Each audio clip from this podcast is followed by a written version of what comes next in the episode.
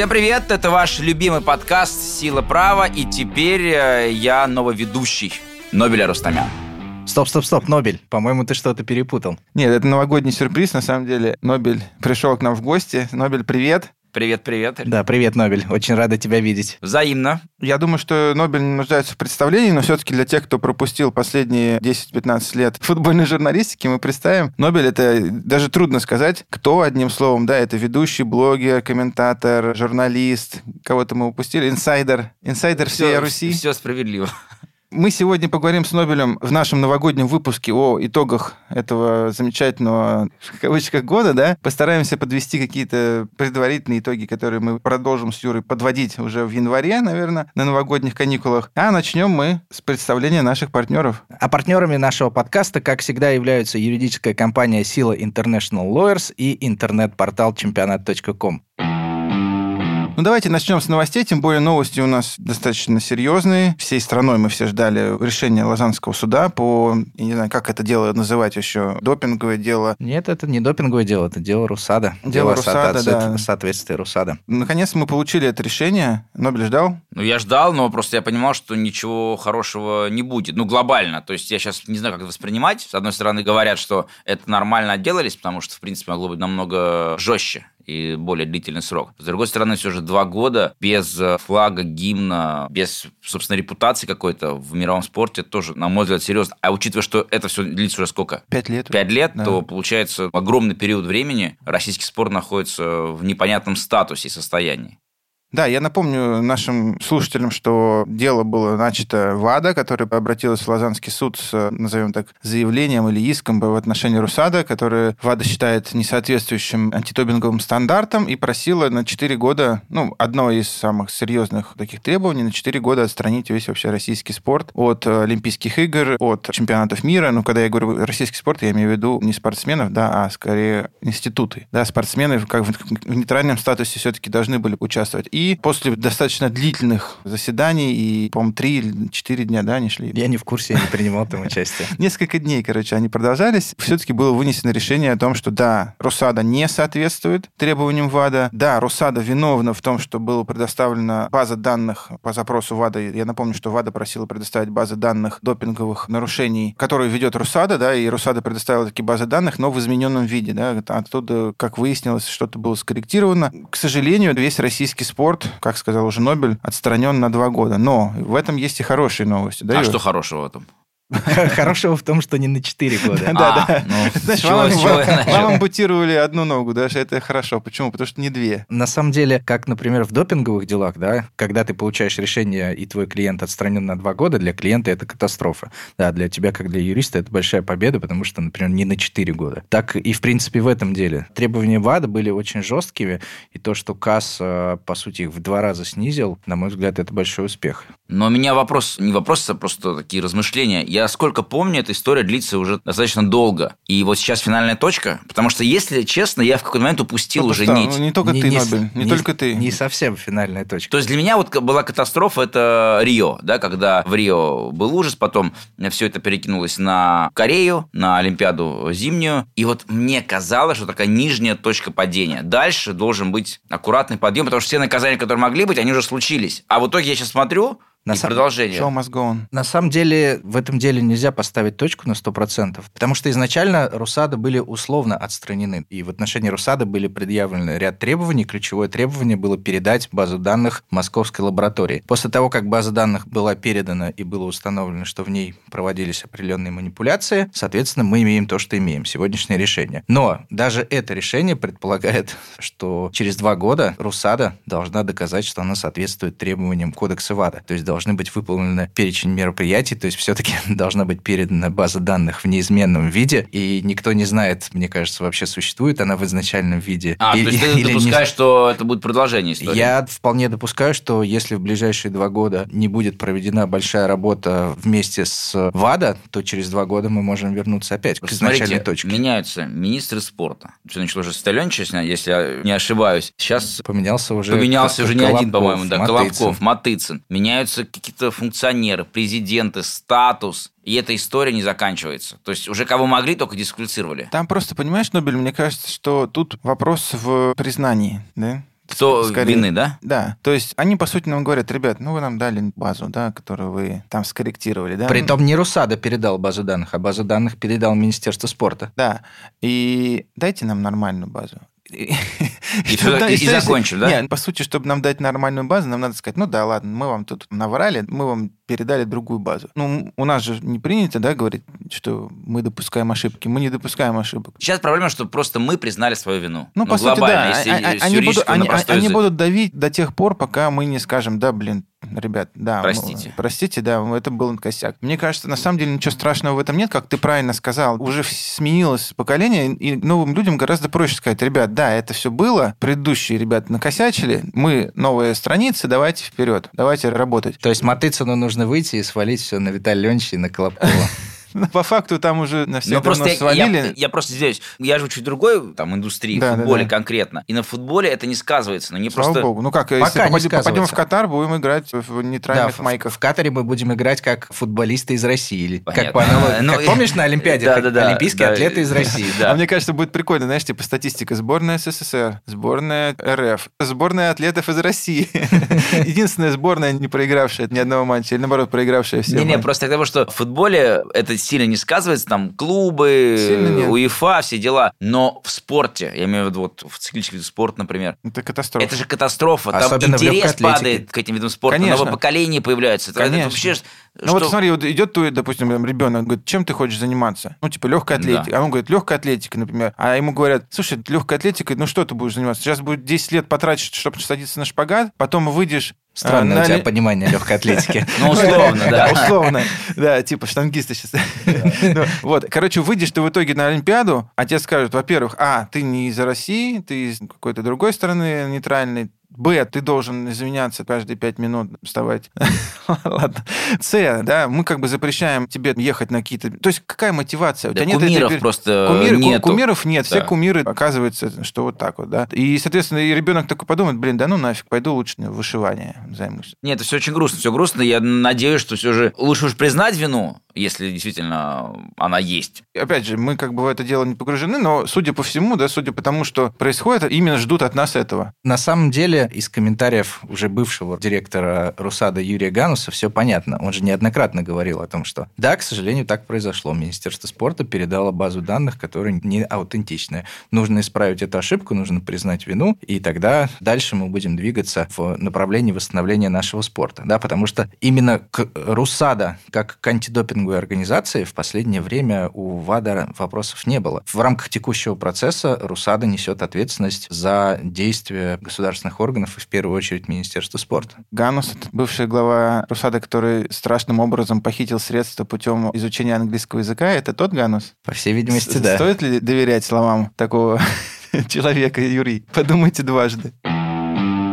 Ну, давайте перейдем к следующей новости. Я надеюсь, что все-таки про допинг мы уже Наговорились. наговорились, да, я имею в виду, что в отношении российских спортсменов мы будем за этим, конечно, сегодня следить. А, еще раз, я хотел бы сказать следующий мой посыл такой, что, как Юра уже правильно сказал, эта супер работа была все-таки проделана юридическая, да, потому что все такие, блин, два года, два года, это ужасно, да, Губерниев, я видел по телевизору, говорит, это все, это поражение, это позор. Но, ребят, с четырех до двух лет это супер. Для юристов. Для юристов это просто супер. Я всех своих коллег, кто занимался этим делом, поздравил. Все говорят, ну, наконец-то хоть ты нас поздравил, потому что все плюются, но никто не понимает, насколько это серьезная работа была. 186 страниц решения. Оно еще не публиковано, да, но тем не менее. Еще раз, когда мы занимаемся допинговыми делами, у нас самое главное, если мы снизили на один день, это победа уже. То есть мы на один день приблизили спортсмена к возвращению в спорт. Да, а тут ребята на два года приблизили, по сути. Я думаю, что на самом деле большую роль в этом решении еще сыграл Олимпийский комитет России, потому что наверняка была Конечно. проделана, во-первых, и юридическая работа, в том числе со стороны юридическо-правового департамента УКР, и наверняка какая-то политическая Ну, работа тоже лоббистская, да. Перейдем к следующей новости. Теперь от допинга мы переходим к тяжелым преступлениям, криминалу. Только наркотиков не хватает. Да. Мы не пропагандируем наркотики здесь. А, Юр, давай расскажи нам, пожалуйста, что опять такого наделал Блаттер, что в Швейцарии, не знаю, сколько ему уже лет, но мне кажется, уже давно не... 83. Но, Нобель, ты же видел лично Блаттера? Да, конечно, только Как несколько Производит раз. он впечатление уголовника. И Адского коррупционера. Не, ну, кстати, уголовника точно нет, но... он мне- как пингвин из Бэтмена, мне кажется. Да, нет? да, да, но понятно, что вот когда я помню, видел его в Бразилии на чемпионате мира, он еще был в таком статусе, дико крутом, влиятельным и так далее. И до этого было ощущение, что Блаттер человек, который ну, просто world. управляет, Да. да. делает правила в футболе. Он просто человек, который может своим решением, влиянием поменять какие-то тенденции. Слушай, ну а какое правило? Он прилетал там, типа, в какую-то любую страну, там, Владимир Владимирович сразу, да? Прилетал там, Конечно. типа, шейхи, прилетал в Китай. Ну, Ну, то есть, просто, знаешь, что было это, это государство. FIFA это да, государство. что мне было удивительно. Я вот говорю вам, как таким серьезным юристам и людям, которые смотрят на спорт со стороны именно такого права, да, именно каких-то законов, я-то больше как смотрю со стороны именно, может быть, имиджа, может быть, влияния на Блаттера. Но мне кажется, он просто так немножко узурпировал власть. И это была главная его ошибка. То есть он действительно много сделал хорошего для футбола. В свое время там он привел первых спонсоров, Да, он да, да, да. много-много... Чемпионат э, мира вывел. да, чемпионат мира помог. И для меня поразительно, что человек из Швейцарии, из страны, которая, в принципе, максимально демократическая, да, то есть человек настолько был влюблен в эту власть,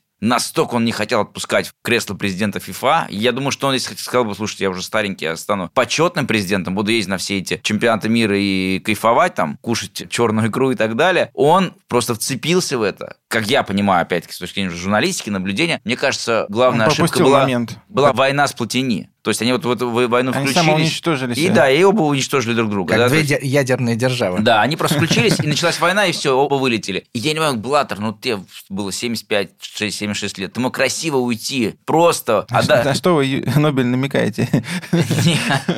Окей. Юр, расскажи, пожалуйста, действительно, что происходит? Почему опять Блаттера пытаются затащить в полицию? Дело в том, что новая администрация FIFA подала заявление в полицию в отношении хищений при оборудовании музея FIFA. На самом деле я в этом музее был. Музей очень интересный. Часто э, интерактивный. Я даже внес свою лепту, потому что купил билет для того, чтобы попасть в этот музей. На самом деле, в основном здании FIFA давно не хватало места, и FIFA было необходимо сделать второй офис. Да, и они сняли в аренду у страховой компании здание в центре города Цюрих, соответственно, и в этом здании на первом этаже был оборудован музей. Ну и сейчас было выяснено, что, во-первых, до 45 года будет потрачено 360 миллионов франков на аренду этого здания, а вообще сам по себе проект э, музея обошелся Можно FIFA стадион построить, в принципе. 500 миллионов швейцарских франков. Какой музей, представляешь?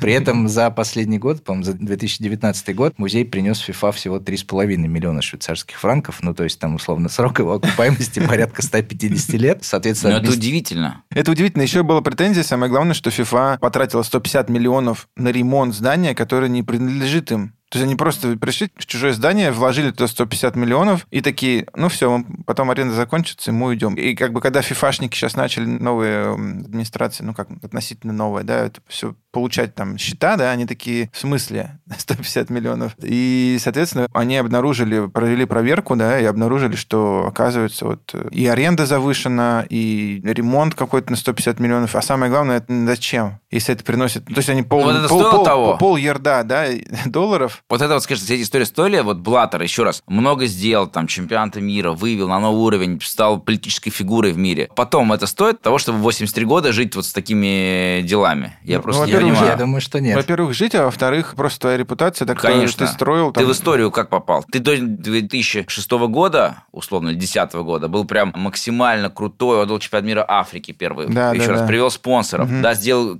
коммерчески выгодный турнир. Потом чемпионат мира поехал по миру. Азия, Япония, Корея, Африка, Россия, Бразилия. Чемпионат мира в Бразилию вернул. Ну, столько всего важного. Да, да, да. Да и вообще, на самом деле, он FIFA превратил из рядовой международной спортивной организации Политическую. в гигантскую политическую структуру, Ну, которая... кэш-машин, Да. да, которая генерирует на чемпионатах мира миллиарды. Конечно. Ну и хорошо, да, я с тобой согласен. И что теперь? Теперь запомнят последнее, да? Естественно. Типа К скандалы. сожалению, да. Скажешь, да, но был какой-то такой... Что ты там, да, сделал? ну, на самом деле, там еще много чего сделал нехорошего. Я думаю, что просто его последователи, им это тоже карты в руки, такие аргументы, чтобы как бы немножко его отодвинуть Ну, на конечно. задворки истории. Я думаю, что это такой как бы... Кстати, любопытно, как судьба Платини сложится. Вот я, честно говоря, упустил. Он ведь э, не заканчивается, по-моему, срок дисквалификации, отстранения от футбола. Вот, учитывая то, что он был очень амбициозен, когда не возглавлял УЕФА и так далее, может Я думаю, быть... что он будет единственное, что посещать ветеранские турниры, это максимум. Ну, то есть, это очень серьезное то, что ему инкриминируется. И, во-первых, я не помню, Юра, там это все еще, по-моему, продолжается достаточно долго в криминальной плоскости, но но именно с точки зрения репутации, мне кажется, вот в Швейцарии они к этому относятся очень сильно. Да, и опять-таки у Мишеля вообще ситуация Платине, вообще удивительная, потому что он был величайшим футболистом Франции, одним из самых Ну, ярких в да, истории. в истории, да. Но он и функционер был неплохой, просто Начинал, зачем-то да. в серую зону начал заходить, в офсайд.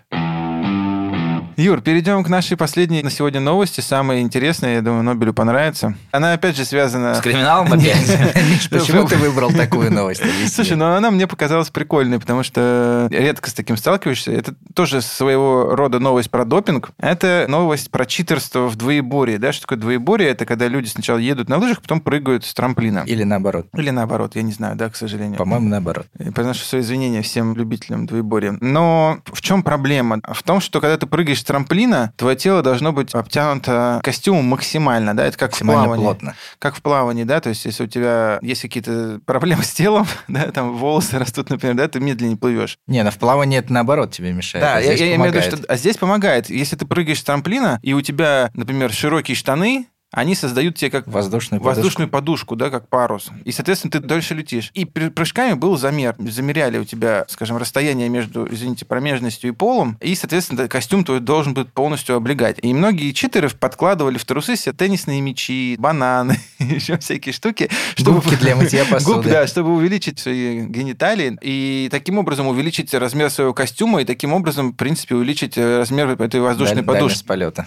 Да, и в принципе э, эта дальность полета могла увеличиться за счет таких нехитрых или, наоборот, хитрых манипуляций до 10 метров. То есть такая маленькая штука, она могла помочь. И, А и- как говорят, 10 метров потом дает минуту преимущества в лыжной да, гонке. это допинг, по сути, да, это технический допинг, я не знаю, как... Обман. Обман, да. Читерство. И финский тренер, которого зовут Петеру Кукканин. Куканин, да, тоже говорящая фамилия. Это он придумал все? Нет, он наоборот... А разоблачил всё? Нет, он, он наоборот сказал своим спортсменам так сделать, А. он привлек к этому внимание, А потому потом- что а все, потом- все делали, и всем было пофигу, всем. никто не обращал внимания. И он говорит, хватит уже все это читерство. Его спортсмены так сделали, и потом он вышел, сказал, ребят, вот смотрите, мы сделали так, так и так, поэтому так нельзя делать. Давайте с этим бороться. И так все делают. И вопрос такой, Нобель, как ты думаешь, должны ли быть спортсмены вот эти финские, которые сначала нарушили, а потом сами признались, они наказаны? Потому что, по сути, может быть, у них была интенция благородная, но закон-то они нарушили. Все равно они как бы Подожди, обманули. э, я пытаюсь понять, а до этого спортсмены эти финские, они пользовались этими способами? Я думаю, что да. Новость не в этом, а в том, что мы не знаем, скажем так.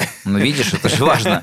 Если это была спецоперация, чтобы доказать, то, конечно, это благородное дело. Как провокация взятки. Ну, то есть они специально спровоцировали ситуацию, чтобы вывести такое расследование, условно говоря, провели. А если они этим пользовались, выигрывали трофей, а потом решили, что ну теперь можно заканчивать, ну, конечно, это, это не сами преступники в таком случае. Мне кажется, так, такая логика. Юр. Слушай, ну я Но я думаю, не что- юрист вообще даже близко. Не, ну Ну, очевидно, и- и очевидно. Право это справедливость. Поэтому, если да. это справедливость... Очевидно, что они правила нарушили, значит, должны быть привлечены к ответственности. Они сознались добровольно в нарушении правил, значит, это смягчающий фактор, который эту ответственность существенно снизит. А тот, факт, а- а тот факт, что они хотели доказать, что они хотели этим способом привлечь внимание. Я думаю, Или что это я, вранье? я- я думаю, что можно было бы написать, например, жалобу на какого-нибудь другого спортсмена для того, чтобы его перепроверили и привлечь каким-то другим способом. Ну, Не, там- безусловно, это была очень эксцентричная выходка, и для спорта в целом они, конечно, сделали, для своего вида спорта сделали большой плюс, но формально юридически все равно правила нарушили. Да. Юра, Да, я, я, я- Хорошо, что моя роль в дисциплинарной комиссии. Моя роль в этом подкасте нудного чувака, который всегда нудит. Да, всем поэтому мы тебя недоволен. вырежем.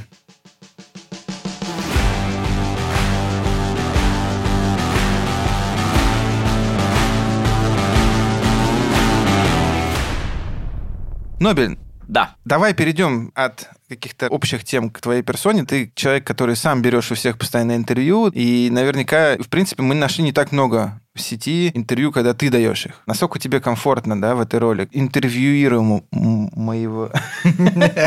Да, мне комфортно. Я могу сказать, что я к ней э, привык, потому что, в принципе, это немножко другая страна. Но почему ты, мне кажется, может быть, невнимательно искал? У меня было, я- количество интервью. Не, я говорю, что немного. Да, немного. Ну, я не могу же каждый день. Я вообще, в принципе, не люблю там особое внимание там, к своей персоне. Я к вам пришел с удовольствием, что так близко с вами познакомился в этом году. Это одно из таких важных событий этого года, потому что год был такой, а вот знакомство с людьми состоится на своем уровне, поэтому к вам я с удовольствием Спасибо. пришел. А так я не то, что прям, знаете, любитель поговорить о себе с разных сторон, это, мне кажется, немножко Расскажи, пожалуйста, просто буквально в качестве вводных, как ты попал вообще в журналистику? Как так получилось? Ты прям с детства хотела? Да, я уже много раз говорил, ну, с удовольствием повторю. Я как-то вот не могу сказать с какого-то конкретного момента, секунды, но я прям лет с 6-7 стал дико увлекаться футболом. Ну, как любой мальчик, да, в таком возрасте, там, с 8. И для меня футбол стал там смыслом во все свободное время, А смыслом откуда жизни. взялась любовь к футболу? Непонятно. То есть у нас в семье не то, что там отец как-то дико болеет за футбол или дяди, дедушки. Нет, вот мы с братом, которого ты знаешь хорошо, мы как-то полюбили футбол, и для нас стало прям важным событием. В жизни я стал болеть за Ювентус, ну, там, Дель Пьеро, Зидан, Лига чемпионов, а потому что в 90-е годы же не было тогда еще, ну, я имею в виду, в свободном доступе интернет, э, футбол. И Лигу чемпионов показывали по средам, как сейчас помню. И По только, НТВ. и, да, НТВ, и только один матч. Когда Спартак вылетал, Поэтому что посмотрел, то посмотрел. да, а Ювентус те годы Когда играл... Спартак вылетал. Э, Да, играл очень круто.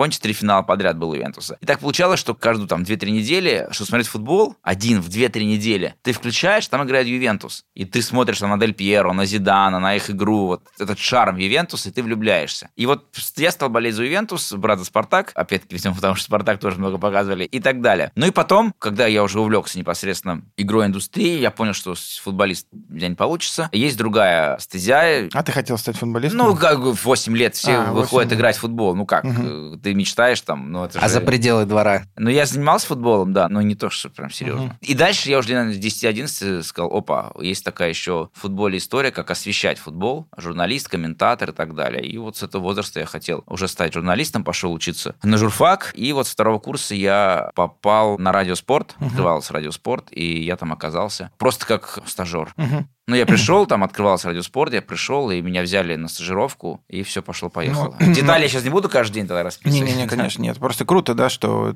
то, что ты прям хотел с самого Да. детства, это получилось. Это, Да. это редко бывает. Обычно так Не, жизнь- в этом жи- плане я очень счастливый человек, потому что я этого хотел, я к этому стремился, я ходил там условно в 13-14 лет, первый раз попал на НТО+, как причем гость, потому что тогда делал программу Александр Шмурнов о фан-клубах европейских команд, а я тогда очень активно входил в фан-клуб Ювентуса, Форца Юве, и они позвали там двух-трех гостей, и я попал в их число, я впервые Тебе было оказался... 13 лет? или 14, я не помню, ну что-то такое. Прикольно. И я попал в студию НТО+, как болельщик Ювентуса, Ты почувствовал, что это твое родное место? мне когда было, по-моему, 10 или 11 лет, нет, это был 2000 год, в общем, на какой-то день рождения мне родители подарили НТО+. Вот эту тарелку спутниковую. Вы не представляете, что это мне тогда значило. Да, это... Это То есть топ. это подарок, который там изменил мою жизнь, потому что я мог смотреть футбол, и всех комментаторов знал, изучал, и, конечно, все это сильно повлияло. Скажи, пожалуйста, а вот ну, ты давно в этой сфере, да, ты достаточно Да. известный человек. Скажи, а вот ты как-то свою популярность ты чувствуешь именно как вот Как тебе ходить по улицам города Москвы?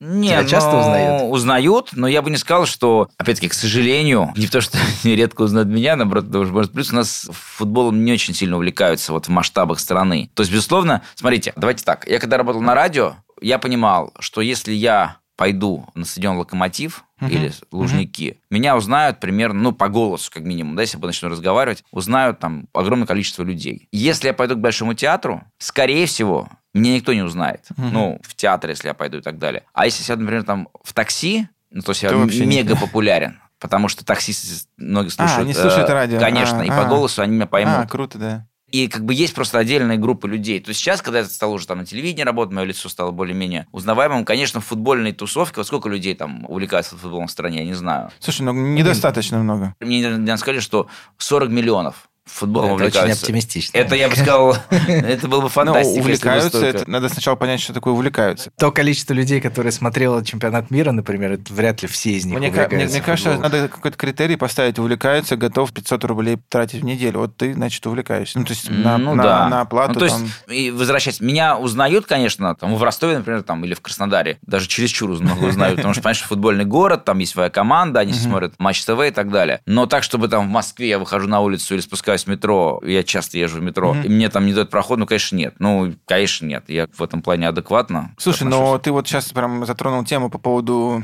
популярности футбола. И как ты думаешь, что нам нужно? Мы всем понимаем, что наша индустрия недостаточно популярна, да, то есть мы хотели бы, конечно, все больше, да, потому что мы в ней работаем, мы будем бенефициарами этого, да, и журналисты, и юристы, и так далее. Но, к сожалению, мы начали заниматься сейчас маркетингом, в том числе нашей компании, и мы понимаем, что, если честно, у нас достаточно мало ярких личности в футболе. Я имею в виду, что среди спортсменов те, кто мог бы, скажем так, не проявляют себя в полной мере, да, у кого есть потенциал а именно стать звездами, именно настоящими звездами. При этом индустрия, она без всплесков, да, то есть как бы в той же Италии, твоей любимой, э, ну, то есть там... Там футбол – это религия. Футбол – это религия. Что нам нужно, как ты думаешь? Я очень часто, извинюсь, переводил да. пример. А, я как-то был в 2000, там, не помню, 10 или 11 году в Италии и выходил из какого-то кафе, и шли такие две взрослые женщины, причем видно, что богатые, аристократические, угу. миланские, в дорогих Луи Виттонах и так далее, и они обсуждали, как сейчас помню, переход Икарди в Интер. Прям они ходили вдвоем, обсуждали футболиста, это малоизвестного, он переходит в Интер. Прям я за ними шел, так и слушал, и немножко был в шоке, думал, как такое вообще возможно? И я понял, что это невозможно у нас. Но в 2018 году в Москве это было. Я удивился. Две взрослые женщины, к сожалению, очень-очень, да, без Луитона, очень простые, они обсуждали серию пенальти с Испанией. Прям обсуждали досконально, называя фамилии, кто бил. Причем я понимаю, что они футбол смотрели первый раз в жизни. И это меня приятно удивило. И мне кажется, что вот сейчас, я не знаю, конечно, влияет пандемия, конечно, к сожалению, меняется мир э, не в лучшую сторону с точки зрения всех этих историй свобод, ну, я имею в виду передвижений и так далее, но это был уникальный шанс чемпионат мира потому что вовлеченность народа в футбол, она была максимальной. И мне кажется, что вот 19 год, он еще был, вот такая была волна, что да, футбол, интерес, трибуны и так далее. Но сейчас, честно, я очень боюсь, что пройдет еще год-два. И вот это наследие чемпионата мира останется только в виде стадионов. И я всегда призываю там нашу индустрию стараться как можно больше завлечь в футбол. Это очень важно сейчас. Потому что чемпионат мира – это такой шанс, который больше не будет такого шанса. Ну, только, только если, например, наша команда будет регулярно выиграть Лигу чемпионов. То, ну, другая альтернатива. Или хотя бы играть в полуфиналах. Но сборная, мне кажется, она больше да, объединяет. Естественно, есть, как бы, естественно. Именно в этом, мне кажется, ее роль. И ты прав. И вот наш предыдущий гость Герман Ткаченко, он говорил, что нам нужно эту эмоцию пронести через индустрию, да, и не потерять, да, потому что все приятно были удивлены, да, в этот момент. Да, ну, мы, к сожалению, мне кажется, потеряли наследие Олимпиады, и совершить такую же ошибку с футболом будет Наследие Олимпиады грустно. мы потеряли, знаешь, мне кажется, в чем? Вот именно на фоне всех этих скандалов. Потому да, что, например, 100%. в фигурном катании, конкретный вид спорта, мы, мне кажется, просто так этим, ну, я имею в виду, индустрия фигурного катания воспользовалась с помощью всех этих шоу на Первом канале. Это получилось. Футбол – это чуть более такой, мне кажется, сложный, ну, не то, что сложный, угу. а другой мир. И здесь очень важно, чтобы все это развивалась. То есть, мне кажется, очень важно, чтобы наши футболисты играли круто в Европе. И я там отдельно переживаю за Головина, Миранчука, потому что это важно. Очень важно, чтобы те вчерашние кумиры чемпионата мира, к сожалению, опять-таки сравнивая с Евро, тогда кумиров было больше. Ну, потому что сборная играла по-другому. Сейчас там Акинфеев, Дюба, наверное, ну, Черышев, такие самые яркие, да, которые ну, да. зажгли. Вот чтобы они, безусловно, выступали как такой локомотив, да, этого интереса к футболу. Ну, они, к сожалению, уже немножко достаточно возрастные, и за ними не видно последователей. Это проблема, это проблема. И плюс, конечно, сами выступления. То есть, э, безусловно, Еврокубки – это важно. Надо, чтобы наши команды играли хорошо. Сборная, вот по поводу новых футболистов, не то, что там претензия моя к Черчесову, а вопрос, почему в сборной не выходят на первый план новые лица? Вот те люди, которые должны сейчас олицетворять сборную, их нет. У нас такая сборная, которая, да, круто сыграли чемпионат мира по результату. Ну, консервативный тренер, Да, ну взгляд. вот и как бы, ну вот и все. А нужны новые эмоции. Стабильность. Но новые лица же готовит не Черчесов, он же берет тех, кто есть, он по сути... Или не берет. Хорошо, ну давай так. У нас нет футболистов, которые могут, э, молодые, которые могут играть в сборной сейчас? Если честно, ребят, я просто дайте мне порыв да. души. Я не могу Давай, слышать Миш. это про молодые, не молодые. Мне кажется, что футбол он уникален тем, что ты на поле, у тебя нет возраста. Это еще когда мы играли, там ты условно играешь, что вот против тебя играет там Виталий Леонч, там, да, депутаты, еще. Когда Ничего в бане, в бане все равны, да, то есть когда ты выходишь на поле, это не Виталий Леонидович, это просто игрок. И когда ты выходишь на поле, это не возрастной игрок и не молодой игрок. Если ты готов, ты должен играть. Миш, Хоть ну, тебе я 17 понимаю, лет, как ну, Мукока ну, этот, ты или сейчас, как его... сейчас говоришь, условно, Златан. Понятно, что он, Да, такая, он Златан. такая фигура, которая привлекает внимание, которая в 40 лет делает Милан Миланом, наконец, настоящим. Это Златан. К сожалению, да, для Да. тебя? Да нет,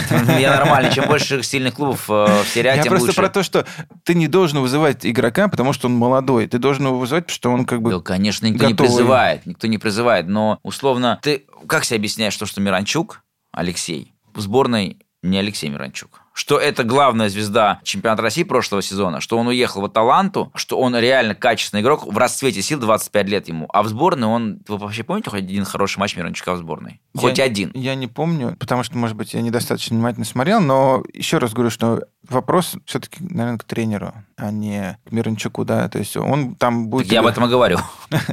Но у тренера много вопросов к футболистам. В этом смысл, чтобы после чемпионата мира наш футбол, он тех людей, тех бабушек, которые обсуждали серию пенальти, и они еще по инерции обсуждают, возможно, матчи сборной, потому что у них есть память, те эмоции, да, то, что говорил Герман, да, те эмоции, опять, чтобы это у них осталось, они были вовлечены в процесс. Это очень Но важно. сейчас они все обсуждают Дзюбу. Ну, хорошо. Ладно. Хоть так.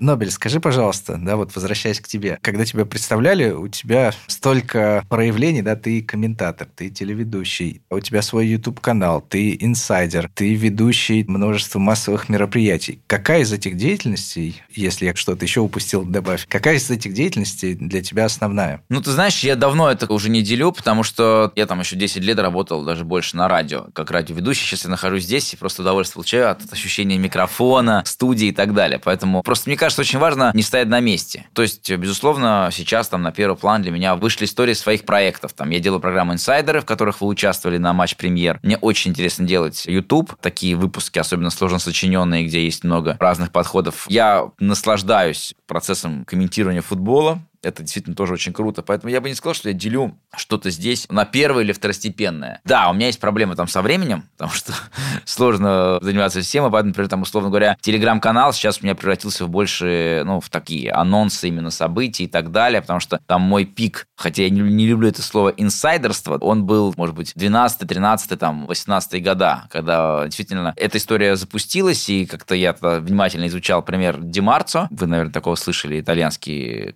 коллега-журналист, который является одним из самых сильных журналистов Европы. И вот в те годы я прям этим увлекался и так далее, и могу сказать, что это было важно. Сейчас, у меня сейчас фокус на другом, да, чуть больше я вот именно проекты, программы и так далее. Слушай, ну а вот подожди, инсайдерство, да, если ты сам затронул эту тему, что это такое-то вообще? То есть ты говоришь, он один из лучших журналистов Европы, а журналист или инсайдер? То Миш, есть, смотри, как бы журналист, да, это, смотри. это что-то какое-то...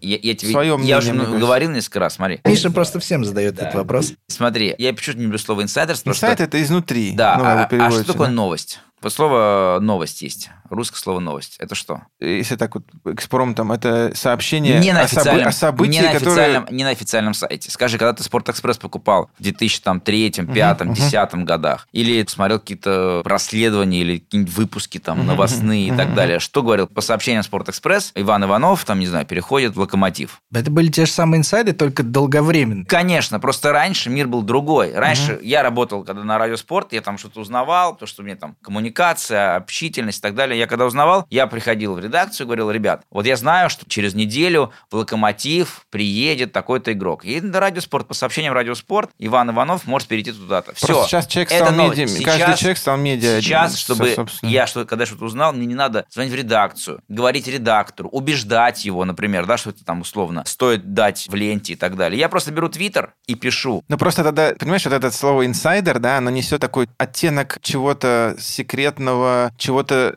реально трушного. Почему вы не называете новостник тогда? Новостник Нобеля, Ну, еще там, раз, типа, да. новостник Ди Марцио. Инсайд, понимаю. инсайд это что-то кто-то тебе Я шепнул, понимаю. знаешь, в подъезде. Я говорю, тенденция меняется. Безусловно, условно сейчас есть конкретные люди, все персонализировалось, и каждый человек, он же, по сути, сам свое медиа, да, то есть у тебя есть Твиттер, Телеграм, ты пишешь, тебе верят или не верят, и все. То, что ты знаешь информацию, ребят, ну, честно вам скажу, я никогда не звонил кому-то, допытывал, просил, обманывал, говорил, типа, скажи. А я не напишу, да, ни- никому не Такого расскажу. никогда не было. Вы можете у кого угодно, у нас очень много знакомых общих, спросить, что я никогда никого не обманывал. Не То есть, да, да. у меня нет задачи обмануть. Я эту информацию знаю, И если я понимаю, что она правдивая, я ее даю. Если я понимаю, что она неправдивая, что меня очень часто последние годы меня пытаются использовать. Я Это же прекрасно вот, понимаю, да. когда стал там, как бы более-менее статус, и меня пытаются использовать то есть специально. Но я понимаю, что ни в коем случае, ну, у меня бывали ошибки, их было достаточное количество, но я понимаю, что надо это все контролировать. Мне кажется, новость — это информация о событии, которое уже произошло. А инсайт — это информация о событии, которое произойдет. То есть это прогноз, по сути. То есть А, то новость, есть типа ты- там вчера, подожди. вчера состоялось решение КАС, то, есть, там то есть ты считаешь, что до 2012 года людей не интересовали переходы, кто куда Нет, переходит? не, не,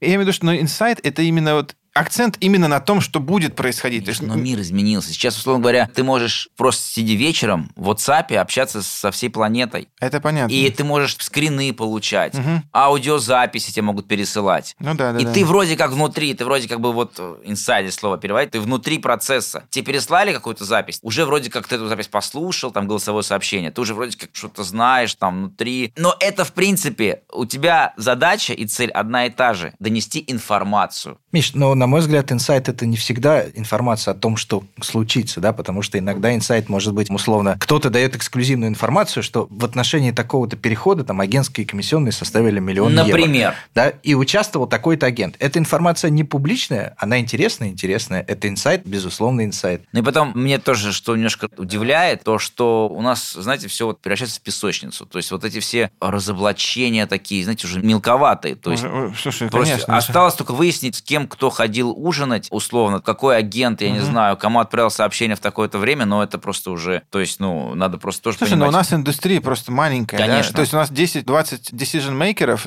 там 30 на всю страну. Еще меньше, как мы выяснили, ярких спортсменов, и нужно о чем-то писать, да, поэтому люди пишут. Но мне еще раз говорю, в инсайдерстве вот в этом, не в твоем, а вообще в принципе, немножко напрягать начало именно тоже вот то, что я прям вижу конкретно, как используют эти каналы для, Меня тоже для влияния. это. Ну, то есть раньше, например, газету, да, какую-то, не будем называть, мы могли позвонить и сказать, так вот, мы вам заключаем договор о сотрудничестве, и вы печатаете то, не печатаете это. По сути, вот сейчас журналисты индивидуально, они тоже стали уже по объемам как СМИ. Поэтому, конечно, на них тоже пытаются влиять, потому что они формируют мнение. И вот это Не, влияние просто- немножко... Если, например, у СМИ, у газеты была политика, там был редколлегия, там и так далее, и так много далее, людей, собственник, да. и они могли какие-то предложения фильтровать, да, то у индивидуальному журналисту, мне кажется, что с этим трудно справиться. Он видит кэш и вперед. Но это Ну, вопрос твоих я- моральных я, ценностей. не думаю, что ты прям кэш и так далее. Я Ну, кэш я имею в виду, что, ну, типа, просто какое-то вознаграждение. Нет, я уверен, что в большинстве случаев, в тотальном большинстве кэша не случаев, доходит, да? нет, этого не происходит, и каждый журналист и так далее, он все же имеет какие-то принципы и их не нарушает. Это, мне кажется, очень важно. А что касается того, что меня удивляет и раздражает, что это превращается в песочницу. Когда вот есть какая-нибудь там информация интересная, да, это круто, но когда ты там начинают прям уже кто кому позвонил, отписался, набрал, отписался отписался от этого. этого. Наверное, кому-то это интересно. Но поэтому я чуть сейчас как бы взял сейчас направление именно такого Слушай, ну додавливая инсайдерскую эту тему, скажи, у тебя было какой-то азарт и интерес, вот, знаешь, типа там сбылось, не сбылось? Есть какое-то у меня- соревнование, что типа мои инсайды заходят, мои не заходят. Да не, ну понимаешь, я... Какой-то есть процент Смотри, успешности У инсайдера? меня есть, у меня есть, собственно, нет, конечно, мне это важно, интересно. И, безусловно, у меня есть несколько историй или кейсов, как сейчас модно говорить, когда я понимал, что я, блин, ошибся, и мне стыдно перед самим собой и перед своими читателями. А было, когда, Ошибся да, или поспешил? Это же разные вещи. поспешил, ошибся Вот если- и так далее. Вот смотри, условно. Я прекрасно помню историю, когда Лукас Подольский прилетал в Москву на переговоры с Локомотивом. Да, да, было дело. Я тогда написал, это был один из первых моих твитов, Лукас Подольский в Москве, встречается с, с Локомотивом, может перейти в Локомотив. Там на следующий день вышло интервью, это был, по-моему, 11 или 12 год,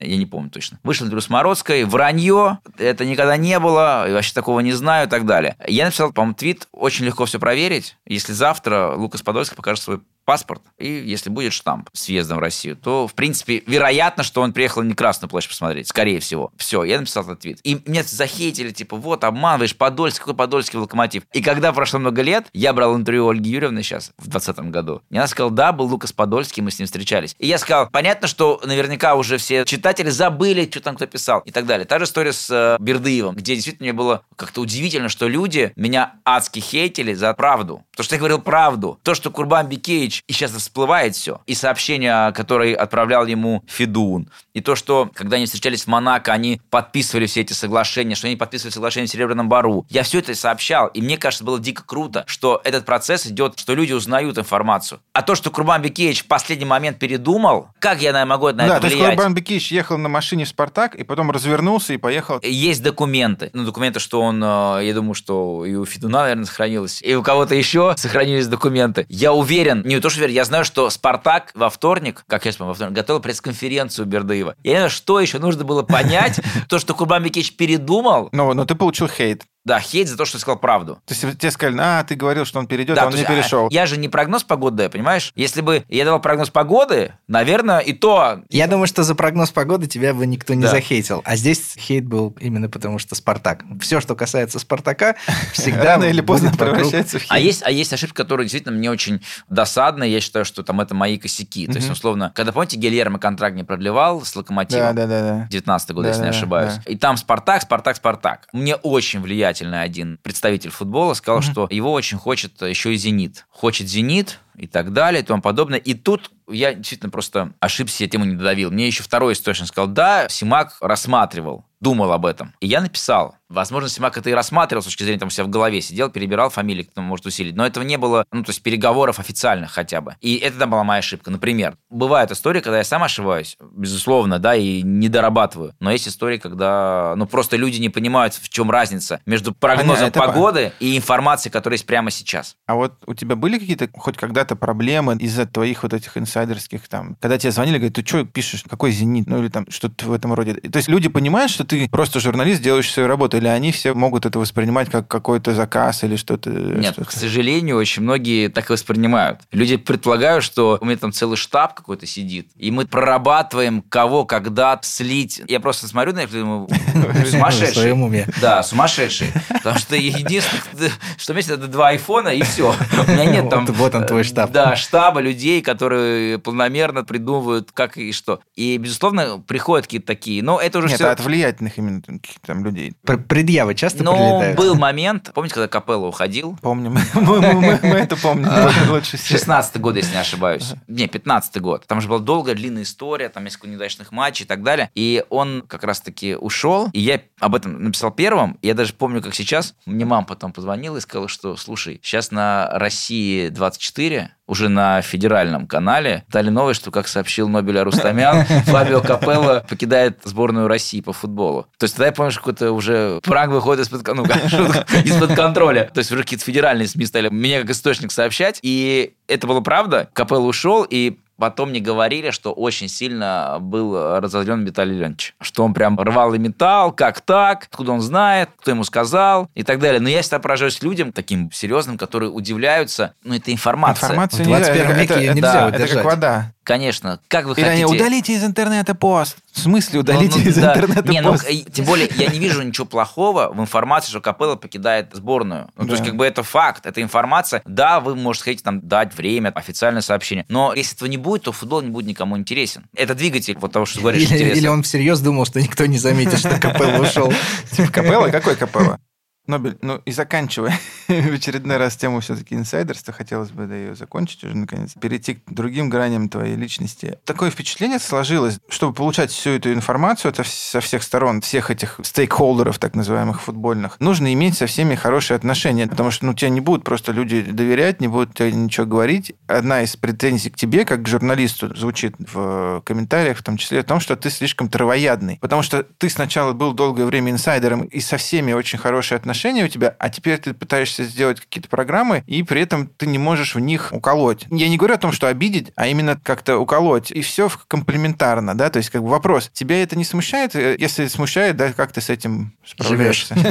Ну, во-первых, я всегда восприимчив к критике, и, в принципе, я очень люблю, когда И типа все, кто это говорит, все типа Не, не, не, если честно, я просто со многим согласен. И я считаю, что я как там условно интервьюер должен в этом а, сделать шаг вперед. Даже не шаг, а два, три и так далее. И мне кажется, что какой-то процесс пошел. Потому что, безусловно, то, что выходило в последнее время а, в том же Ютубе, это были достаточно резонансные вещи. И мне кажется, что в этом контексте, безусловно, я понимаю, к чему надо двигаться. Что касается отношений, то да, безусловно, информация это что? Это общение, да, это коммуникация. И, безусловно, у меня очень много контактов в телефонной книжке, WhatsApp, Telegram и так далее и тому подобное. Поэтому да, это есть. Но поверьте, я не то, что думаю о том, что было два года назад. Просто есть какие-то чисто мои вещи творческие, которые я должен перебороть и сделать несколько шагов вперед. Смотри, давай тогда перейдем от инсайдов к инсайдерам. Я думаю, что для многих людей, которые смотрят спорт по телевизору, по Матч ТВ, ты в первую очередь комментатор и ведущий своей собственной передачи. Можешь в двух словах рассказать, как устроены инсайдеры и вообще это как бы твой собственный проект или это проект Матч ТВ? Ты имеешь в виду инсайдеры, это программа, да? Да, Да. да, да, конечно. В 2018 году мне предложили делать авторскую программу на матч премьер. Мне было очень приятно, я согласился и стал выбирать формат. Мы долго к нему шли, потому что было несколько идей. Название «Инсайдеры», честно вам скажу, это не моя инициатива, потому что я немножко по-другому видел название и вообще идею вокруг этой программы, но канал так посчитал, что название подходит. У нас было несколько вариантов, и вот канал выбрал это. Название, окей, я естественно, принял правила игры. Ну, а что касается, как она происходит, ну, я ищу интересных собеседников. Была идея в том, чтобы чаще всего звать людей не на футбольном поле, которые, а которые вокруг, да, которые агенты, директора, руководители, юристы. Слушай, ну, как раз судя по тому, что ты позвал даже нас, как раз вот у меня следующий вопрос, что не заканчиваются ли у тебя собеседники? Но- И, и к вопросу о той маленькой песочнице, которая у нас существует. Очень зря считаешь, что я тебя позвал, вас позвал в последнюю очередь, потому что у меня давно была идея вас позвать. Просто, опять-таки, к сожалению, вот ты говоришь о том, что травоядные, да, интервью, но многие мои гости, они очень закрыты. По понятным Ну, понятным причинам. причинам. Да, юристы у вас есть там свои. По-моему, у нас был вообще самый скучный выпуск из Нет, всех.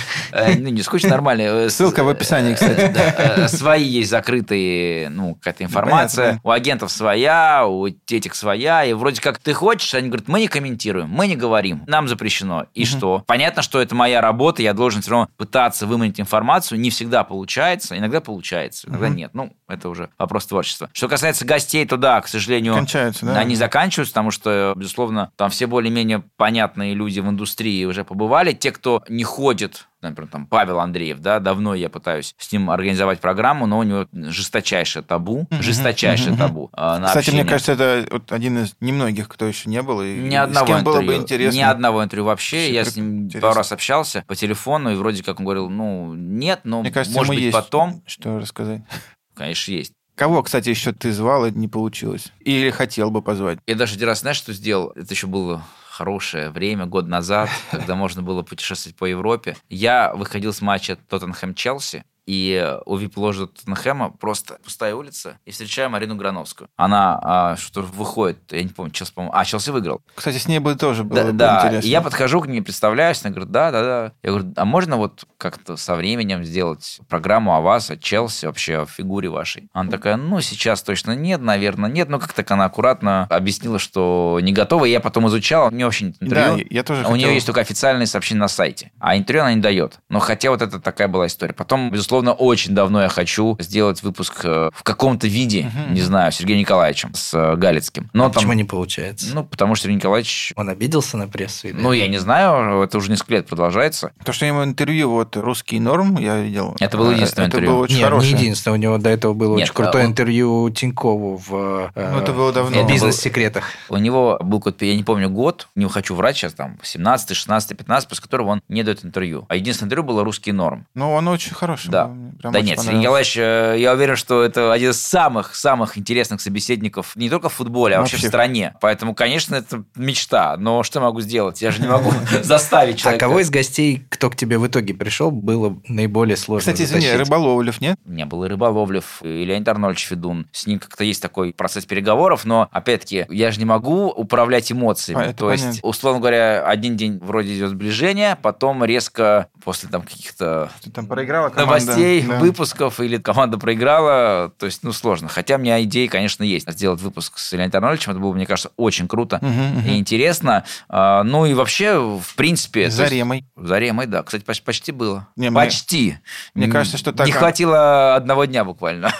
почти был с ней разговор. Так, кто еще? Да не, много-много. Но, с другой стороны, я, знаешь, пробивал такие стены, которые, мне кажется, невозможно было пробить. Например, я очень хочу сделать, я уверен, что мы сделаем, интересный выпуск, не знаю, в Ютубе или на матч премьер с Германом Ткаченко. Мне кажется, вот человек, Герман который... Ткаченко можно сериал снять. Да, но он к вам приходит, мы пока ищем формат, который Ну, нам должен обращайтесь, подойти. мы вам можем а, помочь. Формат, формат надо. А тех, кого я пробил стену, например, Тимур Грудская, очень долго его уговаривал, но уговорил, в итоге сейчас его можно смотреть и на других YouTube-каналах. Да, и да, Ты был первопроходцем, Да, да? я был первопроходцем. Алексей Рыскин, интереснейший собеседник, который Рыскин имеет... один из самых интересных собеседников Да. вообще в а, футболе. Он э, очень серьезные знания, понимание, тенденции, процессы. У него очень чутье хорошее, мне кажется. Да. То есть это на уровне инстинктов. Вот первые интервью были в наших программах, и в Мгм. инсайдерах, и в Ютубе. То есть были Удачи, такие прям да. тяжелые истории, которые пробивались. Ну, Дмитрий Селюк, хоть он всем дает интервью, но мне кажется, та программа из, это из да, Монако, очень кру- из крутая Монако, была. она была такая... Очень крутая, да. Открывающая персонажа. И вообще задача инсайдеров это... Почему я говорю, что название программы, возможно, Мгм, чуть-чуть мгм. не весь смысл передает, потому что мне кажется, очень важно смысл, что задача программы раскрыть персонажа и информацию от него получить. Понятно. Интересную. Я понимаю, что, не знаю, работодатель или контрактор Матч ТВ, а как он смотрит вообще на то, что ты параллельно делаешь на своем YouTube-канале бомбический шоу, да, который мог бы, в принципе... они выходят на матч-премьер потом. А, окей. То есть это... А как ты распределяешь, например, у тебя есть интересный гость? Как ты принимаешь Ну, решение, есть, э, куда его направить, к себе Нет, или ну, на по- матч? Нет, на матч премьер уже в программе Инсайдер уже были практически все. Как мы уже обсуждали, Да, да, да. Гости. есть Я уже, формат и- менять. да, и тут скорее есть творческие идеи, как Мгм. что-то изменить. Что касается Ютуба, то там интервью очень редко выходит. Ну, то есть интервью с э, Тимуром Гурцкая, оно было уже в рамках инсайдеров еще год назад. Интервью с Марко Николичем было на Матч ТВ. С Андреем Аршавиным. Наверное, Андрей Аршавин э, каждый на Матч ТВ приходит. Поэтому здесь нет пересеканий, здесь нет проблем, потому что немножко разные форматы. Ну и плюс YouTube это возможность собственного ощущения, что это какой-то свой личный проект. Собственный А, бизнес. Да, бизнес, хотя это пока слишком громко сказано. Ну и плюс, ну, не бы сказал, что собственный, то что я не один все делаю. И у меня есть мои коллеги, мои товарищи, мои друзья, которые мне помогают. Там нас немного, буквально 3-4 человека, которые занимаются процессом творческим. И это очень круто, потому что такая маленькая группа, которая пытается сделать, А скажи, пожалуйста, мне кажется, интересные вещи. почему количество просмотров инсайдеров и количество просмотров одного выпуска на твоем YouTube-канале отличается в десятки раз? Ты Ну, не десятки. Ну, Но б- я б- не- большинство выпусков инсайдеров 10, 15, 20 Ир, тысяч. я просто, я просто не а, В нашем очень... случае 7. Да. Я Не, уже, просто- уже на самом деле 10. А на твоем личном канале это две- 600 две- тысяч. 200 тысяч, там 300. 600 ты сейчас знаешь, да, 600? Ты я все клоню. Да. Я, честно, не знаю, как э, управляется YouTube-канал Матч ТВ, где От выкладывают выпуски. скажи, я не знаю, всего, да. да. Я знаю лишь то, что я делаю телевизионный продукт, который выходит в телеэфире. И, насколько я понимаю, надеюсь, что он более-менее интересный. А какие цифры в Ютубе, я, честно, просто даже не контролирую. Ну, просто делает одна и та же, по сути, команда, два футбольных проекта интересных. Почему? Два. Это разные команды. Давай Ну, поговорим, вот как раз мне было это интересно. разные команды. Интересно, команда, которая делает твой личный проект, где ты ее взял, как ты ее набрал, и не пользовался ты ресурсами матча для того, Нет. чтобы создавать ее? Нет. Ты про YouTube говоришь? Да, да. Если мы говорим о команде, это слишком громко сказано. У меня есть э, мои друзья, которые помогают, и мы с которыми делаем. Это, во-первых, такой прям генератор всего процесса Андрей Лялин. Ну, он занимается больше таким... Продюсерством, да, каким-то, нет? Ну, скорее таким продвижением э, и генерированием, в том числе, разных интересных моментов Ну, у него зрения... много проектов в Ютубе. Конечно, конечно. Женя Стаценко, безусловно, человек, который очень сильно круто помогает и делает процесс на Ютубе. Филипп Кудрявцев, вы такого, наверное, знаете. Знаю. Мой очень-очень старый товарищ, друг. Я его знаю со времен еще радио. Когда он приходил, ему было 17 лет. Очень талантливый парень, человек, который, я уверен, что когда весь свой потенциал реализует, вы его все прекрасно узнаете и услышите. Не-не, мы его так знаем. Да, Провели и с мы- ним не один час Ну, в аэропорту. Да, но мы же не втроем, нас, наверное, еще люди слушают какие-то. Ну так, еще, трое.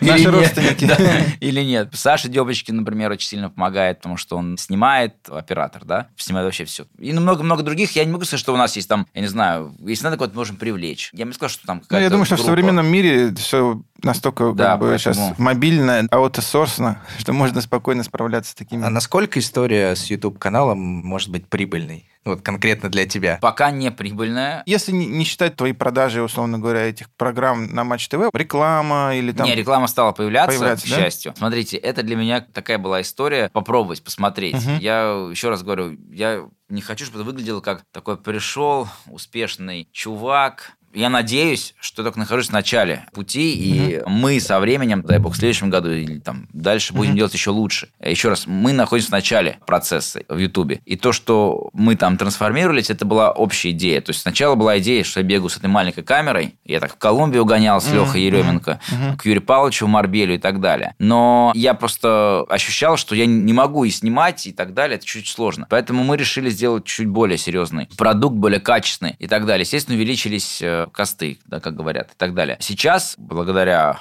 всей нашей команде, Андрею, прежде всего, у нас появляются какие-то там интеграции, как говорят. Но я сейчас не буду, наверное, раскрывать всю не, ну просто... бухгалтерию. Это вряд ли кому интересно. Но если ты думаешь, что это прибыльный проект, Юр, это пока, Мне это, просто по... это пока не прибыльно, это пока uh-huh. скорее в лучшем случае в ноль, как говорят, да, чаще некоторые выпуски скорее минус. Но еще раз, я самое главное получаю гигантское удовольствие от процесса. И это отнимает много времени, потому что это не просто интервью, да, это еще и продюсирование 5-6 гостей или Миша прекрасно знает, очень сложные локации перемещения по городу, по миру, особенно в эти сложные пандемийные годы, уже годы, к сожалению. Поэтому вот так. Мне кажется, что вам нужно потихонечку как думать над форматами, да, потому что формат там говорящих голов, и когда они ну, сидят, он просто сам по себе уже исчерпывает себя. А Ты вот по то, поводу что... инсайдеров? Да, а то, что вы сейчас перемещаетесь в такую сложную, сочиненную историю, да, где путешествие, первый тренер, второй тренер, ну и так далее, это, это мне кажется, прикольно, это интересно. Смотри, у меня есть к тебе вопрос, который меня всегда интересовал. Наверняка тебе, как человеку, у которого много контактов, постоянно присылают там разных игроков, предлагают что-то. Ты лично участвовал когда-нибудь там с этим, с тем. в каком-то трансфере? Нет, я уже говорил много раз на эту тему, ко мне очень часто обращаются, особенно бывали моменты, когда... Ну, армянские ну, футболисты? Нет, даже не армянские, знаете, там агенты из Латинской Америки, из, не, там, испанские, чуть знаю. А, африканские письма счастья. Да, африканские, ну это ладно, а, и так далее. Но я всегда говорю, что, ребят, я не агент, я могу вас с кем-то познакомить, если это интересно всем участникам, а дальше вы там занимаетесь... Я, я понимаю, что это бизнес. Я же прекрасно понимаю, что это отдельно очень сложный процесс. Не просто там, типа, обменялся телефонами и все. Это это сложно, я наблюдаю за процессами и понимаю, что это дико тяжелая история. Поэтому, если я могу помочь как-то контактами, я это сделаю. А, например, было бы интересно поработать в клубе спортивным директором, как твой брат? Ну, я думаю, что сейчас, наверное, нет. Ну, то есть я могу сказать, что меня звали работать в разные клубы, не спортивным директором, хотя такой вариант тоже был в свое время. Но я пока считаю, что это не то, что мне, мне сейчас кажется, надо. это сейчас больше, чем пресс-атташе, условно говоря. Да, то есть, не, меня не пресс-атташе ну, звали. условно, ну, как бы, ну, там, нет, это можно назвать, типа, как угодно, но наверняка тоже пресс-атташе тоже, наверное, звали. Пресс-атташе много раз звали. Пока не планирую, я считаю, что я еще полностью не реализовался. Я вообще, Юр, говорил уже, что очень важно не стоять на месте, двигаться вперед. Мне кажется, пока еще есть куча всего интересного в моей профессии непосредственно, который мне надо реализовать, да, мне надо много чего реализовать. И тогда, возможно, когда я пойму, что все, я потерял вот интерес, может быть, о чем-то другом. Возможно, не вообще не о футболе, Огонь. да, о чем-то другом. Но сейчас мне так интересно, что я не вижу там смысла. Да, я напоминаю всем нашим слушателям, что у нас новогодний выпуск. Я хотел бы в этой связи, заканчивая уже наше интервью с Нобелем, спросить его, для тебя что вот, например, три события, ну, как, я понимаю, что это так Подводим достаточно... итоги года. Да, достаточно трудно так сходу это сделать, но, может быть, у тебя есть какие-то уже зафиксированные у тебя в голове три главных итога года, главных слова года, например, или, там, не знаю, Роналду в Ювентусе. Ну, что тебе в этом году ужасном с точки зрения жизненных каких-то там вещей? Много смертей там и так далее. Да, вот что тебя радовало, да, что ты можешь... Ну, на самом деле, с точки зрения Миш, позитива. Я, могу сказать, что год был очень сложный, трагический для меня, ну, не только для меня, а для многих, да, потому что много было неприятных, грустных событий, и связанные с пандемией, и связанные с личными историями, и с э, войной на Горном Карабахе. Поэтому все это было очень грустно и ужасно. Просто ужасно. Поэтому сказать, что год был такой ну, вроде... Не, и вот я хочу, чтобы ты мне, попытался... Мне что... сложно выбрать что-то прям, знаешь, что могу сказать, во, ну я это могу забыть, а хорошее есть, это все пере... хорошее перевешивает. К сожалению, нет. К сожалению, я не думал, что жизнь так может резко измениться. Вообще, я не думал, что в какой-то такой короткий период может быть столько грустных событий. Но понятно, что есть вещи, которые меня радуют, да, в жизни. Это прежде всего, что все мои близкие, родные рядом со мной, там мои родители, моя семья, это самое главное. И, безусловно, это то, что важно. Есть какие-то творческие, на мой взгляд, проекты, успехи, которые которые, ну, даже не то, что успехи, а проект, который мне удовольствие доставляют, там, YouTube-канал, мы сказали, Матч ТВ, инсайдеры, комментирую футбол, было много крутых матчей, то, что карантин закончился, мы смогли ездить на стадионы, пусть пока по России, но смотреть футбол с болельщиками, пусть их было там сколько, 30%, но это было тоже важно. В Ютубе коммент-шоу мы запустили в этом году с ребятами, mm-hmm. мне кажется, интересный продукт, да, да, который меняет чуть-чуть образ, вот в то, что мы говорили, футбол, да, не просто там 4-4-2 там, или 4-3-2-1, а раскрываем, пытаемся ну, сделать да, развлекательную да. программу о футболе. Миранчук, а, мы с тобой, помнишь, условно его в кавычках продавали в талант. Это был такой кейс. Да, это были интересные истории. И поэтому, конечно, все это позволяет мне сказать, что в этом году были крутые события, интересно, но большинство событий настолько перевешивает, да, грустных событий, что я надеюсь, этот год он просто останется, а дальше в 2021 году мир снова будет возвращаться к нормальной, к адекватной жизни, потому что я очень надеюсь, что это вот то, что было в 2020 году, это не начало такого всеобщего, начало, извините, да, да, конца, поэтому надеюсь, что нет. На этой оптимистичной надеюсь, да. ноте, ну, она действительно в какой-то мере оптимистична, да, что давайте смотреть в будущее с оптимизмом. Наш подкаст прощается со слушателями в 2020 году. Мы вам всем еще раз желаем пожалуйста, будьте аккуратнее, носите маски, мойте руки. Да, сохраняйте голову во время новогодних праздников. Да, сохраняйте голову во время новогодних праздников. Вакцинироваться, не вакцинироваться, дело каждого, да, но постарайтесь хотя бы уменьшить количество контактов. Пандемия набирает